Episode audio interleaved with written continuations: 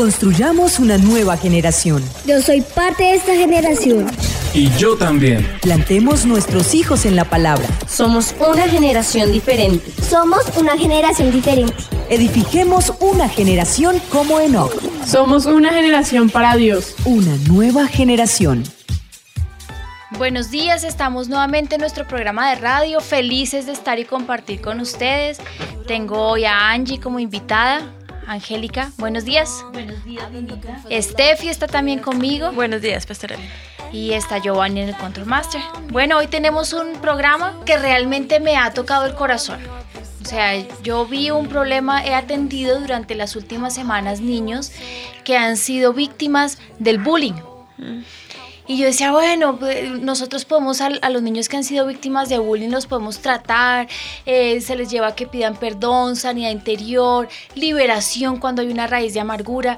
Realmente los problemas del bullying eh, son muy graves, muy Las profundos. Las consecuencias son terribles. Consecuencias con las que uno crece y muere, ¿no?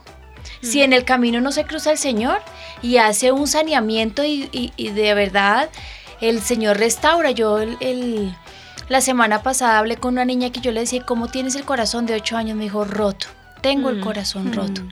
Y yo decía, pero ¿y ¿qué podemos hacer? O sea, sí, está bien que nosotros estemos todo el tiempo trabajando con los niños en sanidad interior y en liberación, llevándolos a perdonar o nos vamos a la raíz del problema. Por eso quise hoy tener un programa y, y trabajaron, mi equipo de trabajo trabajó en un programa muy lindo y me gustó muchísimo. Y es no más. ¿Y qué estamos haciendo nosotros como papás para que dentro de nuestros hijos no salga un, fru- un fruto? Que sea un acosador, que sea Ay, un, sí. un, eh, Un agresor. un agresor. Entonces, todos aquí tenemos hijos, ¿verdad? Sí, señora. Nuestro programa hoy es para que entendamos que nosotros en nuestra casa podemos criar, tener, alimentar y fomentar a un agresor de bullying. ¿Mm? En Mateo 22, 34 al 40 dice entonces, los fariseos oyendo que habían hecho callar a los saduceos, se juntaron a una, y uno de ellos, intérprete de la ley, preguntó por, para tentar al Señor diciendo, Maestro, ¿cuál es el gran mandamiento en la ley? Jesús le dijo, amarás al Señor tu Dios con todo tu corazón y con toda tu alma y con toda tu mente. Este es el primero y gran mandamiento. Y el segundo es semejante. Amarás a tu prójimo como a ti mismo. De estos dos mandamientos depende toda la ley y los profetas. Miren, nosotros nos centramos en la educación de nuestros hijos de que sean hijos felices, que sean hijos completos, en darles eh, todo lo que ellos necesitan, eh, no solamente física, sino emocional, moral, eh, bueno, todo lo que los cubre. Pero nosotros nos hemos dedicado a enseñarles también que ellos son parte de una sociedad y que dentro de esta sociedad tienen que ocupar un lugar muy especial. Cuando el Señor nos habla de ustedes son la luz de la tierra y son la sal de la tierra, nos está hablando también ustedes tienen que ir a sazonar. ¿Cierto? Es parte de los fundamentos que como padres debemos impartir en nuestros hijos. Y ese sazonar nunca es para amargar. Sí. ¿Sí?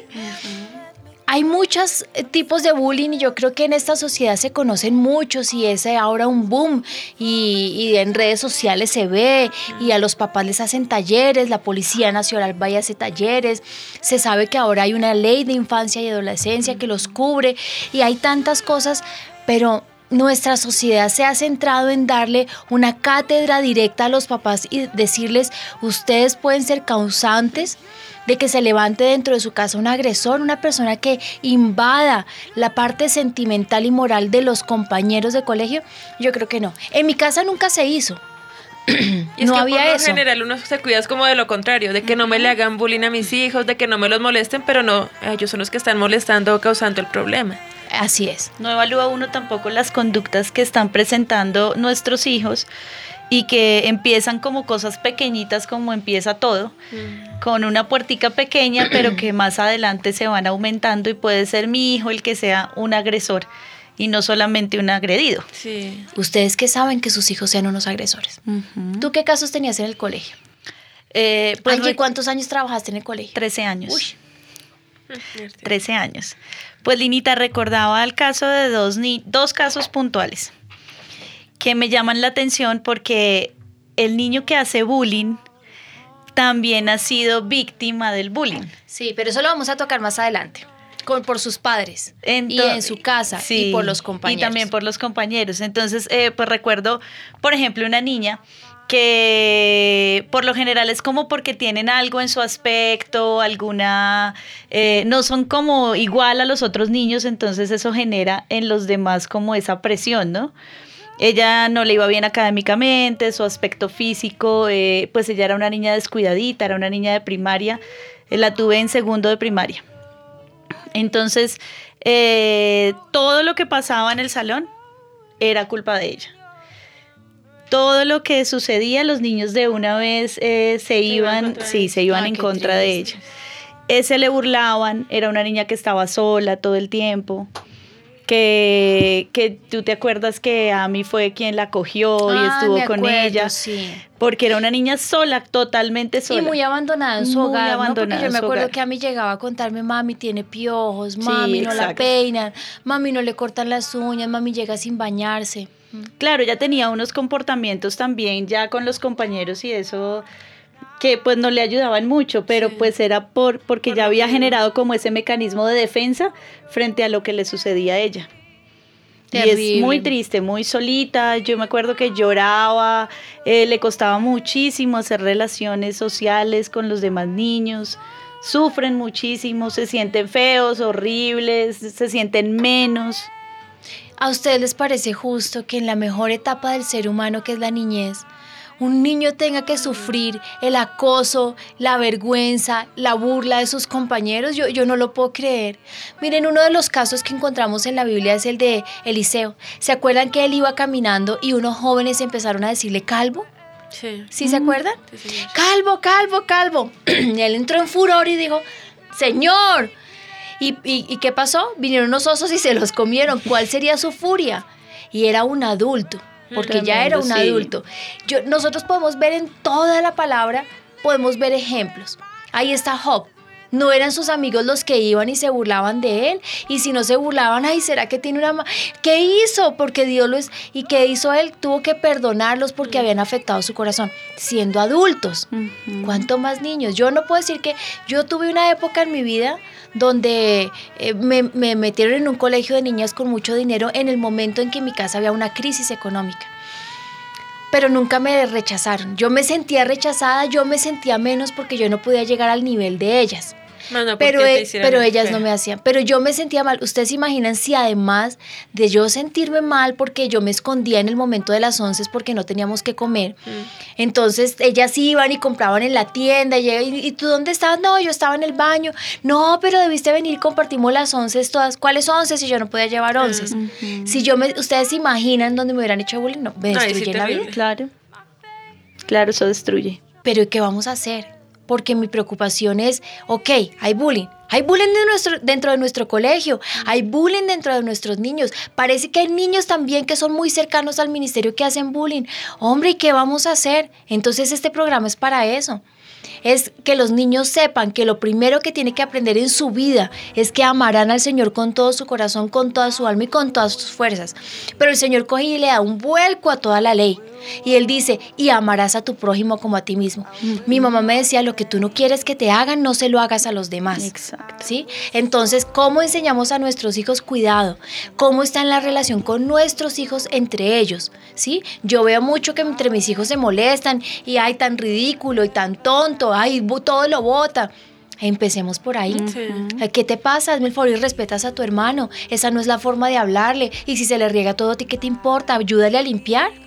¿No? Es que es el lento, es que todo se le pierde. Ay, mami, y se burlan porque entre ellos mismos, yo no puedo decir es que este o este o este. Entre todos ellos, entonces es el primer foco de bullying. Combatámoslo inmediatamente. Tienen que amarse como a sí mismos. Como de la palabra dice, ¿cómo puedes decir que amas amas a Dios, Dios. si tú no Sí. amas a tu prójimo? ¿A qué ves? Qué falta de respeto con el Señor. Él dice que todos somos iguales. ¿Qué nos pasa a nosotros como padres que no estamos haciendo un alto en el camino y estamos viendo nuestros hijos están haciendo bullying? Nuestros hijos se están burlando de los otros. El bullying no es solamente que agredas físicamente al otro, es la niña que se le sienta a la cabeza y tienes el pelo horrible. Una actitud, una mirada. Sí, una mirada, una mirada. Sí. Yo era la que hacía bullying con miradas. Y era de las que, ay, mira, tu pelo no, está como con horquilla, que tu mami no te lo corta. Qué vergüenza. Pero así son nuestros hijos y eso es, eso es bullying. La burla, los apodos. Los apodos, Ay, cómo los son de ofensivos. Mira, mi hermano Alejandro, cuando estaba en la preadolescencia, de los, 14 de los 12 a los 16 años, subió muchísimo de peso. Pero muchísimo. Y empezaron a hacerle bullying, el gordo, el grasoso, eh, las orejas gordas, el hasta que lo volvieron agresivo en el colegio. Mm. Y lo tuvieron que sacar de dos y tres colegios. ¿Pero por qué? Porque no había toda esta información. Claro. Pero nosotros tenemos al Señor en nuestro corazón y es nuestra obligación criar a nuestros niños bajo la luz de las escrituras. No podemos permitir que ellos se burlen de los otros. No es posible que en nuestro nido y en nuestra sociedad de avivamiento existan niños así. Así que si tú me estás escuchando y sabes que tu hijo tiene uno que otro comportamiento, es hora de parar, disciplinarlo, enseñarlo, amarlo y mostrarle cuál es el camino, porque no es posible que se levanten para destruir a otros. Yo no puedo creer que mi hijo sea un instrumento de Satanás para destruir el corazón y el alma de otro niño. Y así de grave es. Sí. ¿Mm? Así tiene que ser. Entonces, comencemos con esto. Jesús resumió la ley y los profetas con estos dos mandamientos. Amarás a Dios y amarás a tu prójimo. Si realmente somos hijos de Dios, entonces por consiguiente pertenecemos a una familia y donde nuestro compañero se convierte en nuestro hermano, que somos iguales.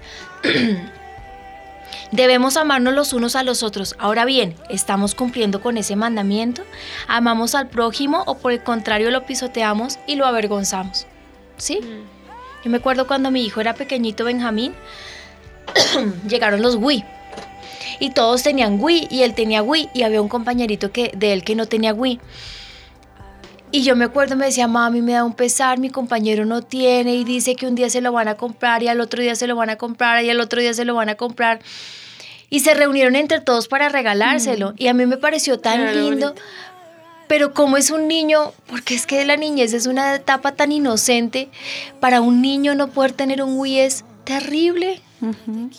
¿Sí? Y entonces estamos educando a nuestros hijos, vaya cuéntele a todo el mundo lo que le compré, Mm. quédese calladito, porque solamente con esas cosas ofende. ¿O no es verdad? Sí, siempre como estar pensando en el bienestar del otro. Y para los niños es tan importante todo eso, Linita, solamente el hecho de ver que los demás pueden alcanzar algo que ellos no alcanzan. Mira, no mi, esposo. Mi esposo nos cuenta y él me permite que yo cuente esto en, mis programas. Él nos cuenta que cuando él era niño, su familia cayó en una crisis económica terrible alrededor de los 12 años. Este fin de semana fui a conocer su casa y tenía una casa muy linda cuando era chiquito. Muy linda, una gran casa. Y su papá, eh, muy confiado, le entregó sus propiedades a, otro hermano y el hermano perdió absolutamente todo y con los bienes de mi suegro pagó sus deudas y los tuvieron que desalojar de su propia casa e irse a vivir a la casa de los, los que cuidaban la finca de los abuelos. Y ahí tuvieron que vivir el resto hasta que Víctor se vino a Bogotá a estudiar. Y él dice que era tan terrible ver que eran las navidades y no los invitaban a las navidades y que había juguetes para todos. Me decía, y mis primos, amor, el primer día con las navidades, con los juguetes, los rompían todos y los dejaban botados y él al otro día recogía los pedacitos y los armaba. Y él tenía que trabajar, él me cuenta que salía a las 4 de la mañana, iba a ordeñar, a arreglar las vacas, se devolvía, se arreglaba y se iba para el colegio, salía del colegio en la tarde y se iba a hacer la, la- para poderle dar de comida a su mamá y a su papá. ¿Mm? Y él dice que creció con la necesidad de salir adelante y de nunca volver a la pobreza. Y él, él- él cuenta y todo, todo lo que es su vida es el trasfondo de una niñez muy dura, que yo le doy gracias al Señor porque es un hombre extremadamente trabajador y echado para adelante. Pero me, me duele ver este fin de semana y me contaba y se burlaban de él y lo menospreciaban. Un día un tío le dijo al- a mi suegro, ¿Para qué le da plata para que estudie? Eso es mejor que usted le dé unos marranos para que él cuide. Ay, él no puede salir adelante. Y mi esposo dijo, yo, yo voy a ser un ingeniero y se vino para Bogotá y estudió eh, ingeniería civil en La Salle, con excelentes calificaciones. ¿Mm? Yo sé que el bullying puede servir para impulsar a una persona, pero también marca de por vida el corazón de, de un ser humano. Y eso no es justo. Acuérdense que la niñez es la, es la etapa en la que se impregnan todos los principios y los valores, pero también es el momento en donde las heridas quedan a profundidad, marcadas. Claro, pasa el tiempo, el Señor sana, pero ya la impresión quedó puesta ahí. ¿Mm? Como la huellita que dice el pastor Sí. en la roca. ¿Cuáles son las clases de bullying? Físico. Cuando encontramos golpes, maltratos, empujones, cuando son las burlas, eh, eh, por ejemplo, eh, el, calzón, el calzón chino, cuando cogen la ropa interior de los niños y se la levantan, eso es una agresión física, es una falta de respeto, es una falta de respeto y les parece tan chistoso a los niños y nos, nos llegan a contar nuestros niños en el, que en el colegio les hicieron y uno se ríe, no, chistoso, sí. no, no se ría. Entonces llame al colegio y ha- haga un escándalo. Verbal se refieren a cualquier tipo de comunicación verbal que dañe al otro, palabras, llamadas telefónicas que atenten contra la integridad de los, de los demás. Yo me acuerdo hace un tiempo que cogían fotos de las niñas en redes sociales y las publicaban para que todo el mundo se burlara de ellas. Terrible. ¿Mm? Llevando Uy, a esa es jovencita para- al suicidio terrible. ¿Qué nos está pasando? ¿Qué vergüenza? ¿Dónde están los papás? ¿Dónde está nuestra educación? ¿Dónde está que el prójimo es igual que nosotros? ¿Mm? ¿Sabes qué dice la palabra? Cualquiera que le hiciere mal a uno de estos pequeñitos, mejor le fuera atarse una piedra de molino y botarse a lo profundo del mar. El Señor sabe lo delicado y lo profundo que es el alma de un niño. Él sabe que el, el dañarlo puede causarle heridas para toda la vida y trastornar el futuro que él tenía para, para ese niño, ¿verdad? Entonces, tenemos que tener muchísimo cuidado cómo estamos educando a nuestros hijos. No verbal se refiere a gestos, miradas, posiciones corporales que eh, aíslen, aparten, ignoren a los demás causando daños psicológicos. A veces las palabras, la falta de palabras es más dolorosa que las palabras. ¿Qué dice la Biblia? Si alguno dice yo amo a Dios y aborrece a su hermano, es mentiroso. Pues el que no ama a su hermano, a quien ha visto cómo puede amar a Dios, a quien no ha visto, mentiroso nos dice el Señor cuando no podemos amar a nuestro prójimo. ¿Cuál es el poder de la lengua? En Santiago 3, del 4 al 12, dice, mira también las naves, aunque tan grandes y llevadas de impetuosos vientos, son gobernadas con un muy pequeño timón, por donde por donde el que las gobierna quiere. Así también la lengua es un miembro pequeño que se jacta de grandes cosas. He aquí cuán grande voz que enciende un pequeño fuego. Y la lengua es un fuego, un mundo de maldad. La lengua está puesta entre nuestros miembros y contamina todo el cuerpo e inflama la rueda de la creación y ella misma es inflamada por el infierno, porque toda naturaleza de bestias y de aves y de serpientes y de seres del mar se doma y ha sido domada por la naturaleza humana. Y des- pero ningún hombre puede domar la lengua, que es un mal que no puede ser refrenado, llena de veneno inmortal. Con ella bendecimos al, al Dios y al Padre y con ella maldecimos a los hombres, que están hechos a la semejanza de Dios. Yo creo que en Santiago nos habla absolutamente todo. Qué falta de amor y de respeto. Qué falta de humanidad meterse con el otro. Con ella bendecimos al Dios y Padre, que nos parece tan fácil, Sí. Señor, te amamos y enseñamos a nuestros niños, dile papito Dios, te amamos, ¿cierto? Y con ella maldecimos a los hombres y nos hace, hace nos, se nos, nos parece chistoso que nuestros hijos hagan bullying. Porque empieza en casa, ¿no? Sí. Yo me acuerdo en estos días que Ezequiel se puso furioso con, con uno de sus hermanos y le dijo, con Kiki, y le dijo, entonces tú eres una niña. ¿Qué es eso? Eso es un brote de bullying, Claro. ¿cierto? Yo le dije, "Haz- hazme el favor y respetas. Tu hermano no es una niña, tú eres un niño y él es un niño, y cuando le dices eso lo hace sentir mal y le di vara. Es lo que tenemos que hacer en nuestra casa y lo vemos Y puede parecer constantemente. chistoso y dice, ay, pero el pequeñito que se va a sentir mal el más grande, pero así no se sintiera mal si estás corrigiendo la conducta de- del pequeño. No, y entonces, ¿qué? ¿cómo va a ser en el colegio? Claro, ¿Lo claro. va a hacer también con los otros si le parece fácil? Hermanos míos, esto no debe ser así.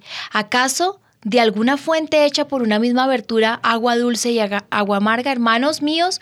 ¿Puede acaso la higuera producir aceitunas y la vid higos? Así también ninguna fuente puede dar agua salada y agua dulce. Mejor dicho, el Señor dice, ¿son cristianos?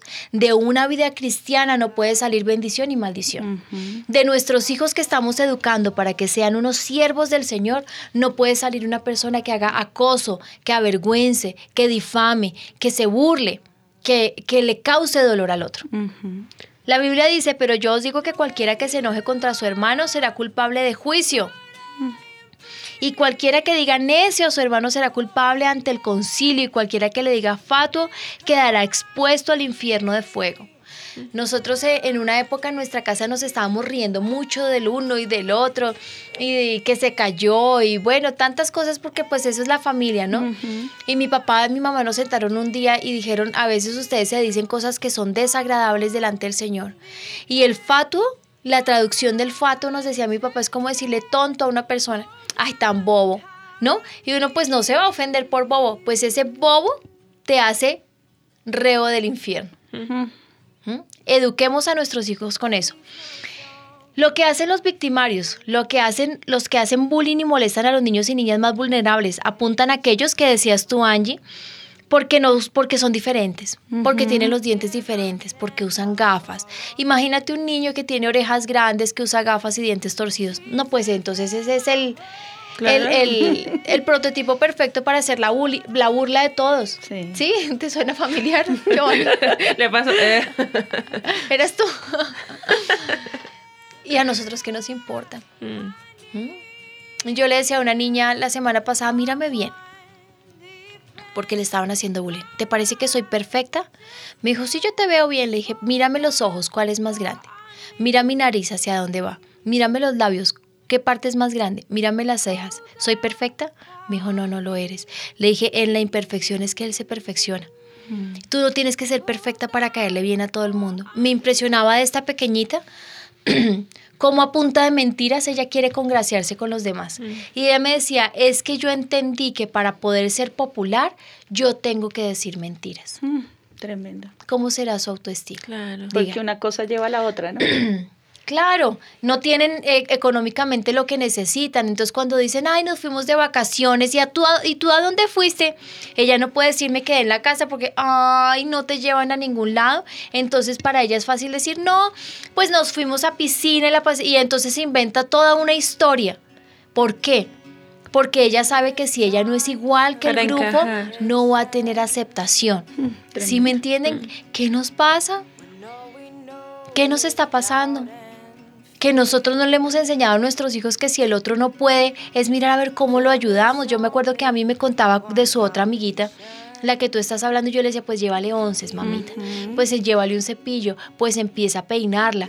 Pero haz algo para que los niños no se burlen. Nuestra tarea durante esos dos años, ¿cómo se llamaba la chiquita? No lo podemos decir. Con esta chiquita fue mirar a ver cómo la sacábamos adelante, pero claro, tenía tan herido su corazón que era agresiva. Entonces le costaba muchísimo recibir amor. Muchísimo le costaba. Y se sentía muy mal. Pero mira que hace poco, hace como, como un mes, ella me contactó por Facebook, me escribió. Y por la primera persona que me preguntó fue por a mí. Ay, tan linda. Me dijo que se acordaba mucho de ella porque, porque ahí queda de todas maneras la semillita, tanto lo malo que sucedió como también lo bueno que se, que se buena. pudo ¿Y hacer. cómo por ella. Está? Tiene bastantes problemas todavía, tiene ella ya tiene 17 años, pero tiene bastantes problemas todavía. Dijo que estaba muy triste, que entonces no- me contactó. Pero también mira que ahí puede ver uno, Linita, que en el momento en que ella sintió una dificultad, ahora después de tantos años, en las personas que pensó fue en las que la habían ayudado cuando Ay, tenía tremendo. seis años, ocho añitos. Ocho añitos. Como quisiera coger el bullying y eliminarlo. Como quisiera tener esa, esa arma para decir, hombre, reaccionemos y no puede pasar. ¿Saben qué? He tenido tres semanas de unos niños que yo me voy a mi casa llorando. Los tengo en oración y yo digo, pero con qué facilidad otro niño le afecta su corazón de por vida y los ve uno aquí atacados llorando porque tal niño me dice, porque tal otro se burla, porque voy a pedir un lápiz y todos dicen, ay, el que no tiene lápiz. ¿Y qué? Qué triste, ¿no? Sí, es muy triste. porque forman parte de una minoría social o racial, porque tienen sobrepeso o algún rasgo físico característico, como orejas o nariz grandes, porque presentan alguna discapacidad, porque son muy estudiosos, porque son tímidos, porque son vagos, porque son saltarines, porque se mueven mucho, porque hablan demasiado, porque no hablan, porque, porque sí, porque no, por lo que sea, son víctimas. ¿Cómo hacer para que nuestros hijos no sean un victimario? Tienen actitudes precursoras de conductas delictivas. Trasladan la agresión a otros ámbitos. En- encuentran el camino de la agresión y la violencia como la forma de resolver sus problemas. Expresan sus dificultades sociales y familiares humillando a los otros. Y es ahí donde entramos en un problema grave. ¿Por qué se levanta un niño agresor a agredir a otro en el colegio? ¿Qué está pasando en el hogar? Cojamos el, el caso de la niña. ¿Cómo era su hogar, Angie? No, le guardé, bueno, ella era una chiquita que la habían adoptado, tenían dos hijitas, las dos adoptadas. Eh, la mamá más firme en las cosas de la iglesia que el papá. Eh, sin embargo, eran, eran, no eran totalmente radicales, eran como muy Medio simpatizantes. Sí, ¿no? como muy tibios. ¿Mm? Eh, ella no ejercía la disciplina como tenía que ejercerla, o sea, siempre se iba como a los excesos y tú lo veías en todas las áreas de la vida de las niñas. Entonces, una de las niñas, por ejemplo, eh, súper pasada de peso, la otra chiquita que era la que teníamos nosotros eh, casi en desnutrición. O sea, todo era como, como los excesos, como que las niñas, las niñas estaban tiempo solitas, mucho tiempo solitas. Eso me contaba a mí, que ellas llegaban a la casa y estaban solitas y pasaban mucho tiempo solitas, ¿no? mucho tiempo. La forma de disciplina era, bueno, no sé, también eh, creo que ella pues vivía muchas situaciones porque tenía muchos problemas con la niña, académicos, de eh, comportamiento, bueno, muchas cosas que también pues uno no, no sabe cómo, cómo lo podía manejar. Pero, por ejemplo, su disciplina era botarle el cuaderno por las escaleras, rompérselo. eh, o sea, ella también manifestaba como esas actitudes agresivas, digamos que hacían que también la niña pues de eso estaba recibiendo, también de eso daba. Miren, uno de los causantes de un niño agresivo es un hogar distorsionado, ¿sí? Distorsionado es en todas las áreas. Yo no puedo decir que una mamá que es madre soltera tenga un hogar distorsionado, no. Porque la mamá puede ejercer la autoridad de papá y mamá, el amor de papá y mamá y el cuidado de papá y mamá. Un hogar distorsionado le- lo llamo yo a un hogar donde hay extremada eh, agresividad, donde hay peleas continuas, donde las palabras malas están a, la, a, a- a- a flor de piel, donde hay una persona con alcoholismo, con drogadicción o con problemas mentales, donde Maltrato físico. hay maltrato físico, donde no hay ausencia de padres, es un hogar distorsionado, donde los papás trabajan 24 horas y los niños no los ven, donde la mamá es la hermanita mayor, eso es un hogar distorsionado, donde hay situaciones económicas al punto que no hay comida, es un hogar donde hay problemas, ¿sí? Yo puedo decirles que eh, un hogar con solo mamá no es un hogar, no es un foco de infección para crear niños eh, que sean agresores en el colegio, no lo es. Conozco muchas mamás que tienen unos niños, pero muchas, extremadamente sanos y perfectos. O sea, pues perfectos en el, en el sentido que tienen su alma y su Corazón sanos, ¿no? como, como conozco también mamás que eh, están solitas, pero se han dedicado a otras cosas y no a cuidar sus niños y sus niños se desquitan en el colegio. Pero también conozco hogares donde hay mamá y papá y donde todo está perfecto, entre comillas, y el niño es un agresor en el colegio. Sí. ¿Sí? ¿Qué, ¿Cuál es la diferencia de lo uno y lo otro? La educación. ¿Qué ven los niños? El ejemplo, la forma de tratarlos, la forma de, eh, de, de mostrarles el amor, la forma de castigarlos, la forma de eh, mostrarles que están cometiendo las faltas. Eso, eso hace la diferencia. Claro, hay niños que tienen algún inconveniente con su propia alma y quieren desquitarse en el colegio, ¿cierto? Así sus hogares tengan todo lo necesario para ser sanos. No podemos decir que es que esto y esto, pero sí les puedo decir que hay mm, más propensión, se puede decir así.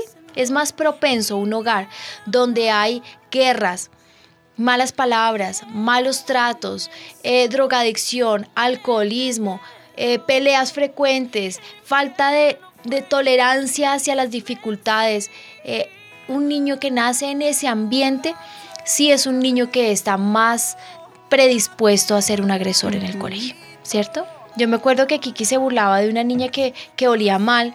Eh, ay, Kiki siempre ha sufrido de asco. Y se burlaba de una niña y yo y realmente yo lo discipliné tan duro para que él entendiera que eso no lo podía hacer. Pero yo digo, bueno, también a los niños hay que, que cuidar su, su, su aspecto personal, ¿no?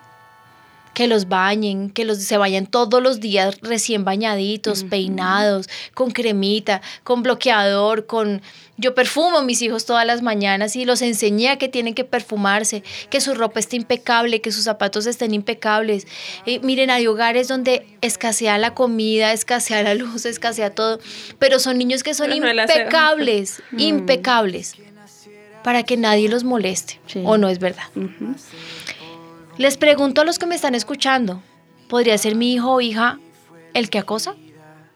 Nuestros hijos pueden estar siendo afectados por el bullying, pero también, y lo que es peor, pueden ser los agresores. ¿Por qué lo hacen? Actualmente es una conducta muy estudiada y en el terreno de la psicología, en el terreno de la psicología, pero es riesgoso afirmar que una persona es agresora por un motivo u otro. Algo que sí sabemos por consenso es que el bullying son personas con ausencia de empatía, son sujetos que no tienen sensibilidad ante las necesidades del otro. Si este sujeto tiene tolerancia a la violencia, las probabilidades de que tenga, tengamos un agresor son altas. Se lo repito. Son sujetos que no tienen sensibilidad ante las necesidades del otro. Si este sujeto tiene tolerancia a la violencia, la probabilidad es que tengamos un agresor Son altas. son altas. Expresa Olga Hoyos, directora del Departamento de Psicología en la Universidad del Norte, otra perspectiva le ofrece a Silvia Aragón, psicóloga, que por 15 años ha trabajado en una institución educativa en Valledupar. Lo que han lo que he podido observar es que los niños y adolescentes que hacen bullying por lo general provienen de familias en las que también hay din- dinámicas de violencia. Toda la carga negativa que traen de sus hogares la descargan con otros compañeros, expresó Aragón. Y Mira así que hay es. muchos oyentes que han sido sus hijos víctimas de bullying. Incluso una nos manda la fotico del niño, cómo lo golpearon. mío. Y dice que en el colegio no hicieron nada, o sea que fue como progresivo y ella hablaba y le decían, ay, que no. Hasta que lo golpearon, tuvo que sacarlo del colegio. Y también otro oyente nos cuenta que eso genera una impotencia horrible porque a veces no encuentran en las autoridades como ese respaldo. Antes son los del problema los que se hacen bullying, entonces los mandan a psicólogo, que pues de pronto sí lo necesitan, pero los que hacen el bullying pasan como, como desapercibidos, o sea, como ellos no son los del problema, los del problema son los que se dejaron pegar porque no se defendieron. Qué triste, ¿no? ¿Saben que muchas veces nos hacemos los, los sordos y los bobos con nuestros hijos? ¿Mm? Sí. Por ego. A uno le avergüenza tanto que le den quejas de sus hijos. Giovanni, yo me acuerdo que hace un tiempo tu niño estaba súper brusco en el colegio. ¿Te acuerdas? Sí, sí, señora. ¿Qué se sentía? No, sí, le da uno pena y vergüenza. Vergüenza. pena con los papás de los otros niños, en el colegio, aquí en la iglesia también. Eh, un- a mi hijo una vez también tuvo un problema con, con Kiki, mi hijo. Pero hay mamás como yo a las que eso me importa cero y nada porque yo sé que son niños y porque mis hijos alguna vez también lo hicieron, ¿no? Hay papás que se ponen Muy muy, delicados, bravos. sí. sí, pero hay papás que les dicen su hijo se está portando mal y se ponen furiosos. Entonces uno dice, uy, no, grave. Pero quiero contarles algo y con esto quiero comenzar el tema. Y es que conocí un caso de una mamá eh, como contemporánea a mi mamá y sus hijos contemporáneos a nosotros. Y sus hijos cometían errores y le daba muchísimo mal genio y se ponía tan brava que entonces preferían no decirle nada de sus hijos. Pero viendo el fruto a los años, yo sé que eh, mis hermanos y yo no hemos sido fáciles, somos seres humanos y hemos fallado. Pero la diferencia entre ellos y nosotros es que mis papás fueron muy radicales en nuestra educación. Y fueron fuertes. Fuertes en el sentido que lo malo era malo y lo bueno era mu- bueno. Lo bueno se aplaudía y lo malo se castigaba. Se reprendía, se disciplinaba, se ponía en disciplina sentándonos. En cambio, en otros casos de esta otra familia, eh, veían que hacían lo malo y les palmeaban la espalda, ¿no? Y se ponían bravos con quienes les estaban dando el consejo. Y el producto terminado de los unos y los otros, no diciendo que somos perfectos porque sería mentira, al menos yo puedo decir, estamos nosotros todos en el Señor. Sí. Y los de la otra familia no. Entonces, se los pongo sobre la mesa aquí en mi programa que me gusta porque es charladito. ¿Qué vamos a hacer? Vienen y nos dan quejas de nuestros hijos y que los palmeamos, los abrazamos, los consentimos o mi hijo lo están agrediendo en el colegio, pues mm, no Dele ponga la duro. otra mejilla, sino póngale la mejilla negra, póngale el ojo negro, no se deje. ¿Sí? Eh, vienen los profesores a contarnos que el niño se está portando mal y en cambio de mirar cómo reprenderlo decimos, lo tienen entre ojos. O sea, a mi hijo lo que lo están haciendo los profesores es a un lado, ¿no? Lo están humillando. No. Mi actitud frente al colegio siempre fue, el colegio es la máxima autoridad y mis hijos se sujetan. En ocasiones la culpa la tenían mis hijos, en otras ocasiones los profesores, pero yo nunca me alié, que ese es el punto terrible, aliarse con los hijos para motivarlos a la rebelión y a la rebeldía. Ah, su profesora es el colmo, vieja esta, se las va a ver conmigo, pues entonces mejor lo saco del colegio porque ellos no tienen ni idea quién es usted. ¿Y eso en qué le beneficia a los niños? Por el contrario, si los hijos encuentran que siempre en casa no hay un eco, ellos tienen que sujetarse. Sí. ¿no? Ese es un tip. Y estábamos hablando de lo que dice el Señor Jesús, que Él divide la ley y los profetas con un nuevo mandamiento. ¿Cierto? Y nuestro versículo clave era ese. La, la ley dice, amarás al Señor tu Dios con todo tu corazón, con toda tu alma y con todas tus fuerzas. Pero yo les digo, este es el primero, pero el otro y más importante, amarás a tu prójimo como a ti mismo, ¿cierto? lo estoy señor. parafraseando, no lo estoy leyendo. De ahí tiene que basarse nuestra ideología en la crianza de nuestros hijos. Entonces, tienes que amar al Señor por encima de cualquier cosa. Y es ahí uno de los fundamentos de la crianza como padres, el temor de Dios. Teme al Señor, Él es grande y Él es sublime y Él te ama, ámalo, venéralo, adóralo y cuídate de no fallarle en sus mandamientos y en sus preceptos. Ayer Benjamín estaba haciendo un poema y me gustó mucho lo que él escribía, ¿no? Decía, graba, Señor, en mí, tatúa en mi corazón un mapa para que yo jamás me aparte de ti. Ah, qué bueno. ¿no? Y los niños tienen que tener ese, esa sensación de siempre estar pegaditos al Señor. Y por consiguiente, si ellos tienen una relación con el Señor maravillosa, si ellos están pegados al Señor, pues yo pienso que fluiría perfectamente que ellos amen a su prójimo como a sí mismo. Pero mira que ahorita dices a su prójimo como a sí mismo, pero si son niños con baja autoestima, que no tienen amor propio, pues tampoco lo van a tener por los demás. Nunca lo había pensado, Estefi, tienes toda la razón. Mira que me acordé porque mi hija ya desde pequeña yo no sé, se, se quita los cueritos o a veces se come las uñas. Y yo le he trabajado, pero pues orando por ella, la he regañado, la he castigado. Y cada día, estudiando para la evaluación de educación cristiana, había un versículo que dice que somos templo del Espíritu Santo y que si destruimos el templo, Dios nos va a destruir a nosotros. Entonces yo dije, ahí es la ocasión y le dije, si tú destruyes tu cuerpo te quitas el cuerito, si te muerdes la uña, Dios te va a destruir. Se puso a llorar, dijo, nunca me y no, y ni más. De verdad, y te funcionó. Me lo hubieras dicho antes. Sí, porque yo probé todo, pero pues orando por ella, castigándola, manteniéndoselas igual cortas siempre, pero pues así medio le crecía, pum. Entonces, Pero mira el punto que tocas tan importante. Si yo no le enseño a mi hijo su amor propio, lo descuido, lo maltrato. Eh, claro, ¿cómo va a amar al prójimo los si demás él, tampoco son importantes. Porque si él no es importante para nadie, ¿no? Si Sí. yo cojo a- al niño y lo maltrato eh, verbalmente, si lo tengo abandonado, si no le presto atención, si él no entiende que él es importante, ¿cómo va a entender que el otro es importante? Mira que es un punto que yo no había caído en cuenta y es totalmente cierto. Empecemos de ceros, Steffi. Nosotros enseñémosle a nuestros hijos algo que es súper importante, el valor propio.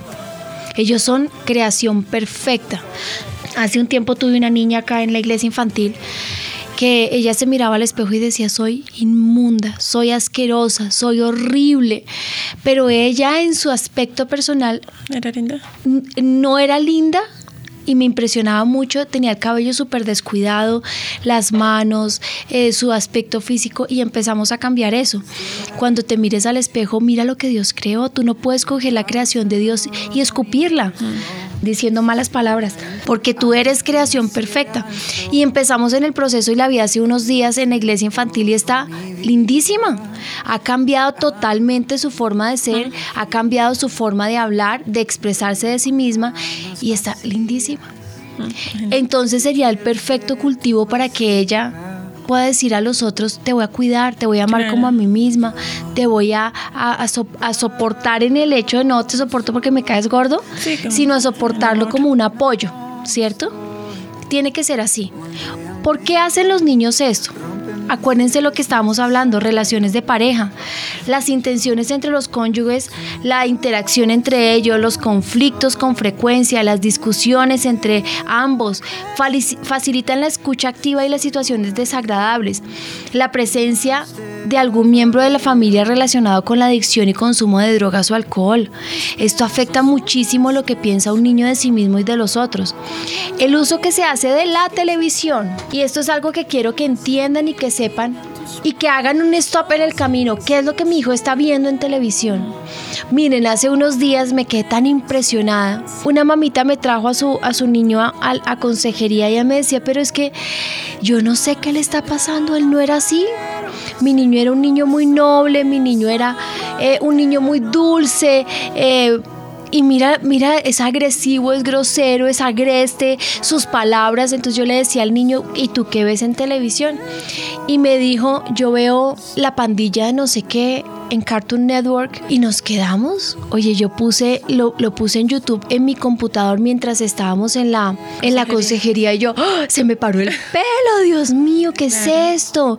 Mira, era el ángel de la muerte, había brujería, había satanismo, había grosería, había bullying, había agresividad, todo lo que uno jamás le deja escuchar ni ver a sus hijos, todo. Y yo le decía a la mamá, mira lo que está viendo tu hijo, ¿cómo quieres que sea? O sea, ¿te parece que eso es lo más normal que tu hijo vea eso? No, pero él no lo ve sino una o dos veces a la semana. Con un instante basta, Con ¿cierto? un segundo que el niño vea eso, él puede adoptar ese comportamiento que le está viendo. Entonces, revisémonos. No, es que mi hijo, eh, nosotros no peleamos, aquí no hay guerras, aquí no hay malas palabras, aquí no hay ofensas. Busquemos y blindemos a nuestros hijos. ¿Qué están viendo en televisión? ¿Cuáles son sus compañeros en el colegio? En estos días me llegó eh, eh, Ezequiel a la casa diciéndome, mami, te mataré. Tuvo un accidente en la, en la barbilla y nos tuvimos que llevar, lo llevamos de urgencias y le cogieron unos puntos y, le- y me decía, mami, que esta señora que me está cogiendo, matémosla, matémosla. Yo, yo decía, ¿qué es lo que está pasando? Fui a entregar boletines en el colegio y me dice, la profesora me dice, no, el niño come muy bien, es muy juicioso. Lo único es que nos amenaza de muerte. Nos tiene amenazados. Y yo, pero ¿qué es lo que está pasando? Él solamente ve los Pau Patrol y los vegetales. Entonces yo empecé a, los hermanos, eran las conversaciones con los hermanos. No, no son las conversaciones con los hermanos. Y hablando con mi cuñada me decía, no, lo que pasa es que hay un niño del salón al que le dejan ver televisión de la que no debe ver, que llega al colegio y es el que dice, te mataré, te apuñalaré, te, te voy a no sé qué, te voy a hacer Claro, y él aprende. y aprende. ¿no? Entonces revisa cuáles son los amigos que tiene en el colegio. ¿Por qué? Pues yo no voy a decir que yo voy a meter a mi hijo en una capsulita para que no haga absolutamente nada, no. Pero sí tenemos que mirar qué amistades tienen. ¿Te acuerdas que hablábamos eso Sí. un día? Y las amistades que no nos gustan, se las vamos a prohibir. Hace unos días en otra consejería que tuve una niña me contaba me la trajeron porque es la niña que hace matoneo en su salón, una niña de nuestra iglesia y una niña que ama al Señor. Se juntó en un grupo de niñas y la líder de esas niñas dicen, hoy vamos a coger a Pepita Pérez y nadie le va a hablar en todo el día a Pepita Ay, Pérez. qué. Y cada vez que ella venga le van a decir, tú no existes, no te vemos, tú no existes, no te vemos, tú no existes, y le cantan una canción. Y ella se involucró en esa relación con esas amigas. ¿Tú qué harías, Steffi? ¿En el caso de quién? De la mamá. Uy, no sé. Es que es complicado porque, pues bueno, no sé. Pues reprenderla, castigarla, pero no. yo, no la- sé. yo le dije lo ¿Qué mismo, hay que reprenderla, hacer? hay que castigarla, pero además de eso le queda prohibido juntarse con esas amigas. Ah, si claro. le queda tan complicado, sácala del colegio. Pero no puede ser posible, que es mi llamado de atención a los padres que me están escuchando, que sea nuestro hijo el victimario. No puede ser posible. No puede ser posible. Bueno. Otro problema porque los niños eh, pueden hacer matoneo en el colegio y son victimarios, sus hermanos. Se tienen tantas dificultades con los hermanos, puede que en la casa, porque lo he visto y lo he vivido con mis hijos, eh, uno de los hermanos se vuelve el burletero y el otro es la víctima. Entonces, yo que descubrí que Kiki se reía muchísimo, pero su risa era una risa nerviosa. Claro, cuando se estaban burlando de él, su risa era nerviosa y le parecía normal. Entonces, analizando la situación, dije, no más, me hacen el favor, respetan a Ricardo. Yo le digo, Kiki, por favor, tráeme un vaso de agua. Pasan 20 minutos, ¡pum!, se le olvidó. Y eso les parece, pues claro, a los hermanos todo les parece risa. Todo es un chiste, pero eso estaba afectando a Kiki. Entonces, por favor, démonos cuenta cómo es la relación entre los hermanos. Yo tengo cuatro hijos, ¿no?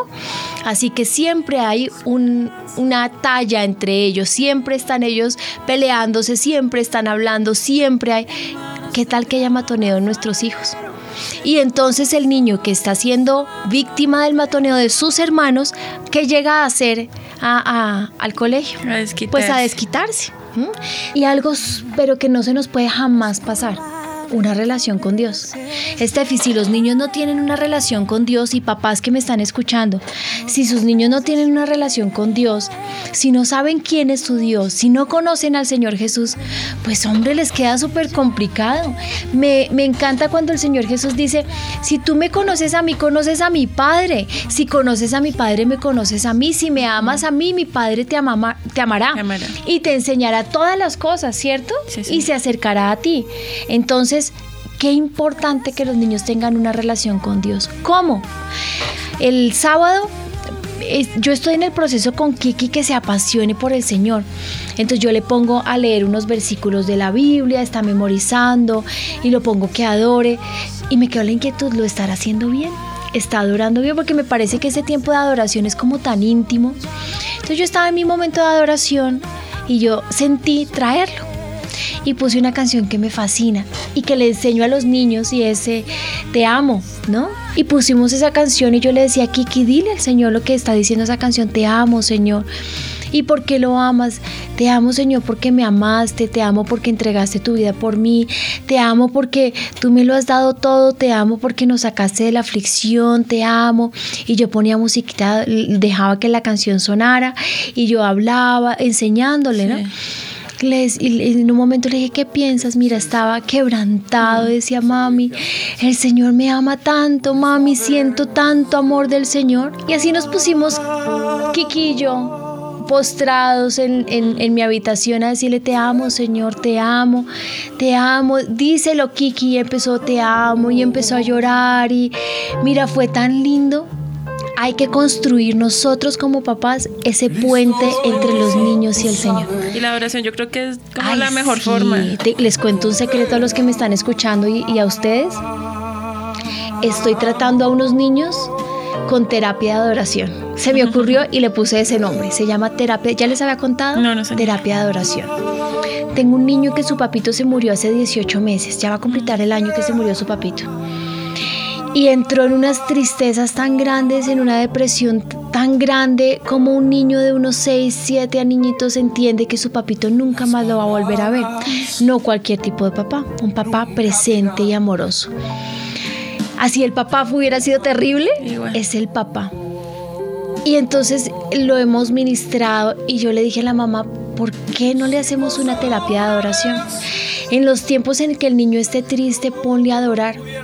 ¿Por qué? Porque mientras tú adoras, la presencia del Señor baja.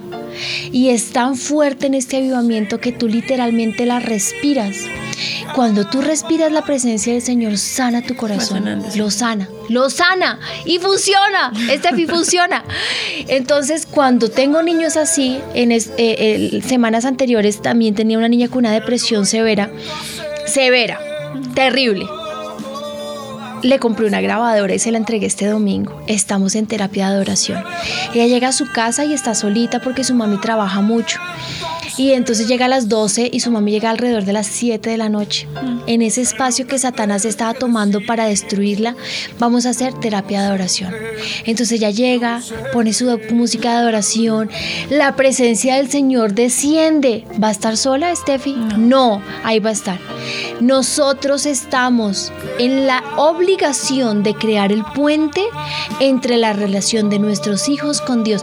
Date cuenta que es diferente a lo que nos han enseñado. Haz que tu hijo tenga una relación con Dios. No, tú como papá, crea el puente. Procurarla. Crea el puente. Enséñale cómo adorar, enséñale cómo hablar con Dios. ¿Los niños saben hablar con Dios? No saben. Papito, te amo, papito, eres amoroso. Yo le hablo así toda la vida a mi papá, a mi Señor, mi papito amado.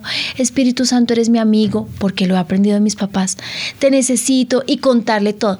¿Por qué necesitamos que los niños tengan una relación y no sean victimarios? Porque cuando son víctimas del bullying, ¿dónde se van a desahogar? ¿Con los otros niños? Vamos a tener una cadena viciosa, un círculo vicioso donde los niños están agredidos, agreden, agredidos, agreden, agredidos, agreden. No puede ser así. Entonces, estos son los tips. Papás, ojos abiertos, oídos abiertos. Y yo creo que aplica casi que para cualquier problema que tenga el niño. Todo. Porque dice que si Dios está ahí, hay libertad, hay sanidad, la tristeza se va.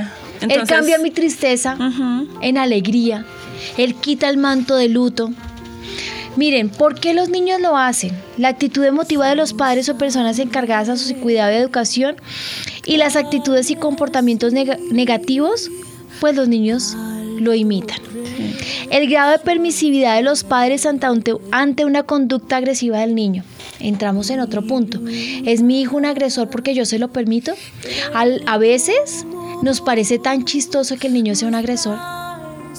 Y van a decir, ay, pero ¿cómo? Claro que sí. Nos parece chistosísimo que el niño me levante la mano y me dé una cacheta. Ay, este niño. O cuando son Estos chiquitos, "Ah, es que alcances. me escupe, me pega, que- pero eso son cosas Ay, de es niños. que el niño aprendió groserías y me las está diciendo. A ver, Mm. por favor, es en ese momento donde el niño está mostrando que hay, un, hay una fisura en su alma. Si se la aplaudimos se va a convertir en un comportamiento fijado y a repetición. Cada vez que el niño tenga una actitud agresiva, hay que corregirlo. Todas las veces. Así haya que darle vara y corregirlo todo el día hasta que se le quite. Él no puede levantarle la mano a los papás, a los abuelos, él no le puede, no puede morder a sus hermanos, él no puede decir malas palabras, él no puede botarle. el- eh, a mí me pasó eh, hace unos meses que mi empleada le sirvió el desayuno al niño, le sirvió Choco Crispis y no le puso leche. Como no le puso leche, cogió el plato y lo, lo mandó lejos. ¿Les parece chistoso?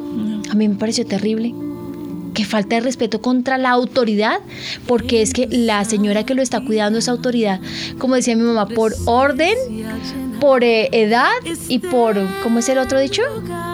Bueno, por jerarquía, edad y conocimiento es el dicho. Es mayor que él en autoridad. Entonces le permito, ah, no, porque es la empleada, entonces dejémosla que la trate como si fuera cualquier cosa. No, lo di, le di durísimo, le di con vara y le hice que le pidiera perdón a la empleada, porque es una falta de respeto. Entonces, esas actitudes agrestes, agresivas y violentas que tienen con los miembros de la familia, hay que quitarlas Y temprana, cauterizarlas, que- literalmente cauterizarlas. Como una herida cuando empieza a supurar, que lo que hacen es quemarla así. Pues yo, por favor, no vayan a quemar el niño. Solo la actitud. no, es que la pastora Lina me dijo que yo podía coger el niño y sentarlo en la plancha Cauterizarlo. Cauterizarlo para siempre. Métodos de afirmación de la autoridad. Si la persona que normalmente está a cargo del niño utiliza habitualmente el castigo físico y el maltrato emocional, genera violencia en el niño. No se debe olvidar la máxima tradición relacionada con la agresión. La violencia genera violencia. Entonces dirá, ah, entonces no le puedo dar vara. Sí le pueden dar vara. Lo que pasa es que el proceso de vara no es violencia. El proceso de dar vara es educación y es disciplina. Mano agresión. Pero no es, o sea, yo no cojo la vara para pegarle en la cara, para sacarle un ojo, para darle la cabeza, Hasta que le salga sangre. hasta que le salga sangre, lo zarandeo, lo golpeo contra la pared, lo cojo a patadas y además de eso, ¿ustedes creen que no? ¿Les parece chistoso? He escuchado mucho. Entonces la vara es, hijito, ¿te portaste mal? Entonces como tienes un problema en tu corazón, el padre que ama a su hijo lo disciplina. Cojo mi vara, le bajo los pantalones si está grande y le doy por la nalga. Nalga. ¿Cierto? Si es bebecito de los 0 a los 6 meses sobre el pañal y es más el golpe, el sonido fuerte, pero no es agresividad. Si le doy con agresividad, pues es lo que va a repetir en el colegio. Nuestros hijos tienen que aprender límites. Y el decirle no le puedes pegar a los compañeros es un límite. Además, ¿qué dice la palabra? Si te ofenden y te dieron por la otra mejilla porque el Señor lo hace así. Entonces, ay, sí, uno tiene que ser manso, pero no menso. No, no es así. Las cosas no son así. A mi hija muchas veces la mordieron en el colegio, le pegaron. Yo nunca lo vi como un problema. Pero sí decía, bueno, la mamá tiene que aprender a enseñarle a su hija que tiene límites y que mi hija no la puede, no le puede hacer eso, ¿no? Tienen que aprender. Mira, yo crecí escuchando una historia de mi abuelita que sus hijos empezaron con malos pasos, mis tíos, y ella dijo un día, se acabó. Cogió el apartamento en el que estaban viviendo y lo devolvió y se consiguió un apartamento de una sola habitación. Recogió la, toda la ropa de mis tíos, de, sus, de los cuatro hermanos de mi mamá, los cuatro, y se los entregó al ejército. Los mandó para el ejército durante mucho tiempo y dijo, ustedes empezaron en malos pasos, empezaron a escuchar música no sé qué, en el tiempo del hipismo, dice que a alguno de ellos le, pareció chistosísimo eh, psicotrópicos y ella dijo, sobre mi cadáver mis hijos se van a perder. Me dijo, yo prefiero, decía, yo escuché, toda la vida escuché esa historia. Y al punto que cerró su casa, se fue a vivir a una alcoba para que no tuvieran cabida, porque ella decía, donde yo tenga espacio y ellos vengan el fin de semana, mami, por favor, aquí es muy duro, déjame quedar, aquí no pueden. Y durante un muy buen tiempo, yo creo que fueron años, estuvieron en el ejército. Y eso es más muestra de amor que, que alcahuetearlos Pero o que ¿quiénes son? Uno tiene que ver el futuro. Pueden haber pasado 50 años. ¿Quiénes son? Mm. Hombres de bien. Sí. Con sus hogares y no cualquier tipo de hogar. Hogares hermosos. Con sus familias, con siendo trabajadores Mm. juiciosos y exitosos. Yo puedo decir que lo son. Que tienen al Señor en su corazón. Hoy me mandó un audio una mamita que tiene un bebito chiquito y dice, dice, pero le tengo que dar vara. Claro que le tienes que dar vara cuando tu bebito de tres meses se porte mal, cuando haga escándalo y todo eso. Pero también tienes que educarlo con amor. Acuérdense que el tiempo se va, se pasa volando, Ay, sí. volando y hay cosas que uno a veces disciplina. Ay, que como que no- cada tres horas no come. Bueno, no es tan complicado, ¿no? No es tan grave. sí. Hay que cuidarlos y consentirlos mucho porque el tiempo no se devuelve. Hay casos en los que realmente hay que disciplinar muy duro. Entonces, si estamos en ese tiempo y nosotros creemos que nuestros hijos no están haciendo lo que deben hacer, hagamos un alto en el camino. Escuchemos las conversaciones de nuestros hijos. Escuchemos lo que nos están diciendo. No nos hagamos los sordos cuando los profesores nos digan su hijo se está comportando mal. Disciplinémonos. Si nuestra relación de pareja es un conflicto continuo, para allá. Yo le decía a una mamá, ¿hasta cuándo vas a destruir a tu hijo con los conflictos con tu esposo? ¿Hasta cuándo? ¿Hasta cuándo, pobre hombre? Todo el tiempo lo molesta, lo regaña, solo gritos en esa casa. Le dije, ¿qué tipo de hogar puede tener un niño cuando no escucha sino problemas en su hogar? No más, basta ya. Vengan a consejería, ustedes dos mueran a su pecado.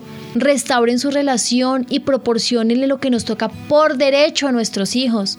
Es nuestra responsabilidad darles un hogar, un dulce hogar. Todos tenemos derecho a crecer en un dulce hogar, no en medio de las peleas. Entonces, no más.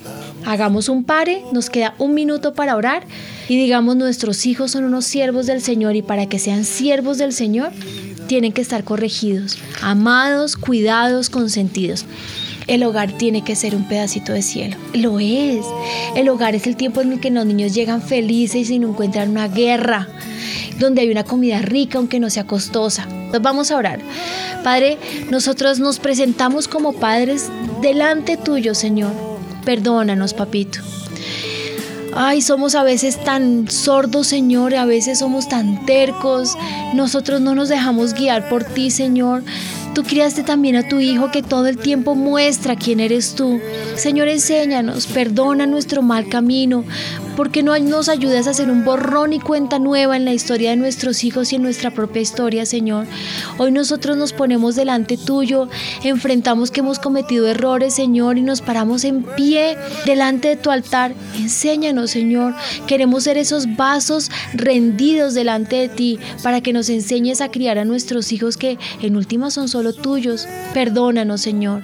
Danos las estrategias, danos las herramientas, danos los versículos bíblicos. Háblanos, Señor, mientras estamos buscándote a ti, mientras dormimos, mientras los escuchamos, ¿qué hacemos con ellos? Y si hemos cometido errores, déjanos enmendarlos. Cúbrenos con tu sangre preciosa y danos una nueva oportunidad. Me encantó, Señor, la predicación de mi papá, una nueva oportunidad. Y hoy te clamo a ti una nueva oportunidad para todos los hogares que me están escuchando y saben que cometieron errores. Vamos a comenzar de nuevo. En el nombre de Jesús y toda la honra y la gloria de lo que pase con nuestros hijos es solo tuya. En el nombre de Jesús. Amén. Amén. Construyamos una nueva generación. Yo soy parte de esta generación. Y yo también. Plantemos nuestros hijos en la palabra. Somos una generación diferente. Somos una generación diferente. Edifiquemos una generación como Enoch. Somos una generación para Dios. Una nueva generación.